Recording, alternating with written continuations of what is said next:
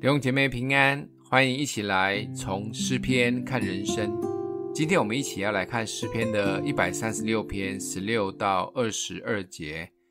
称谢那引导自己的民行走旷野的，因他的慈爱永远长存；称谢那击杀大君王的，因他的慈爱永远长存。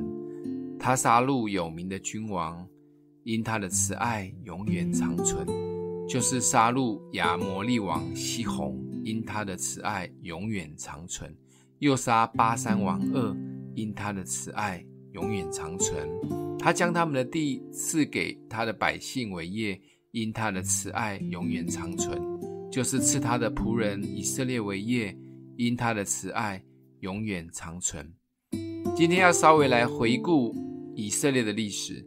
无论是神在旷野中用云柱、火柱引导百姓，或一路为他们征战、击杀敌人的君王，最后赐迦南美地做他们的产业，这虽然是一条漫长的路，中途以色列百姓也抱怨连连，但终究神还是带领他们进入了迦南美地。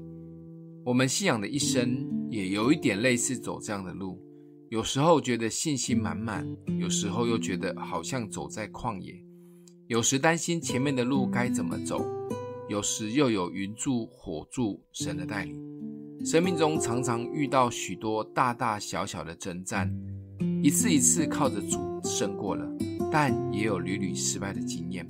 不管是走在哪一个阶段，记得一个很重要的关键，就是他的慈爱永远长存。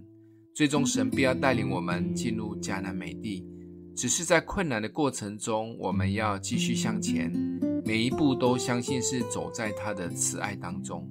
就算是泥泞地，也相信万事都互相效力，叫爱神的人得益处。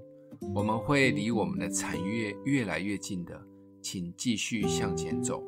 今天默想的经文在二十一节。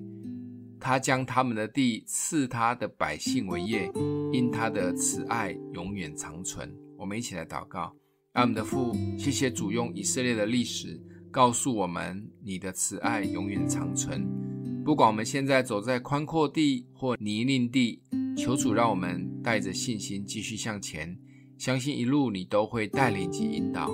奉耶稣基督的名祷告，欢迎订阅分享，愿上帝祝福你哦。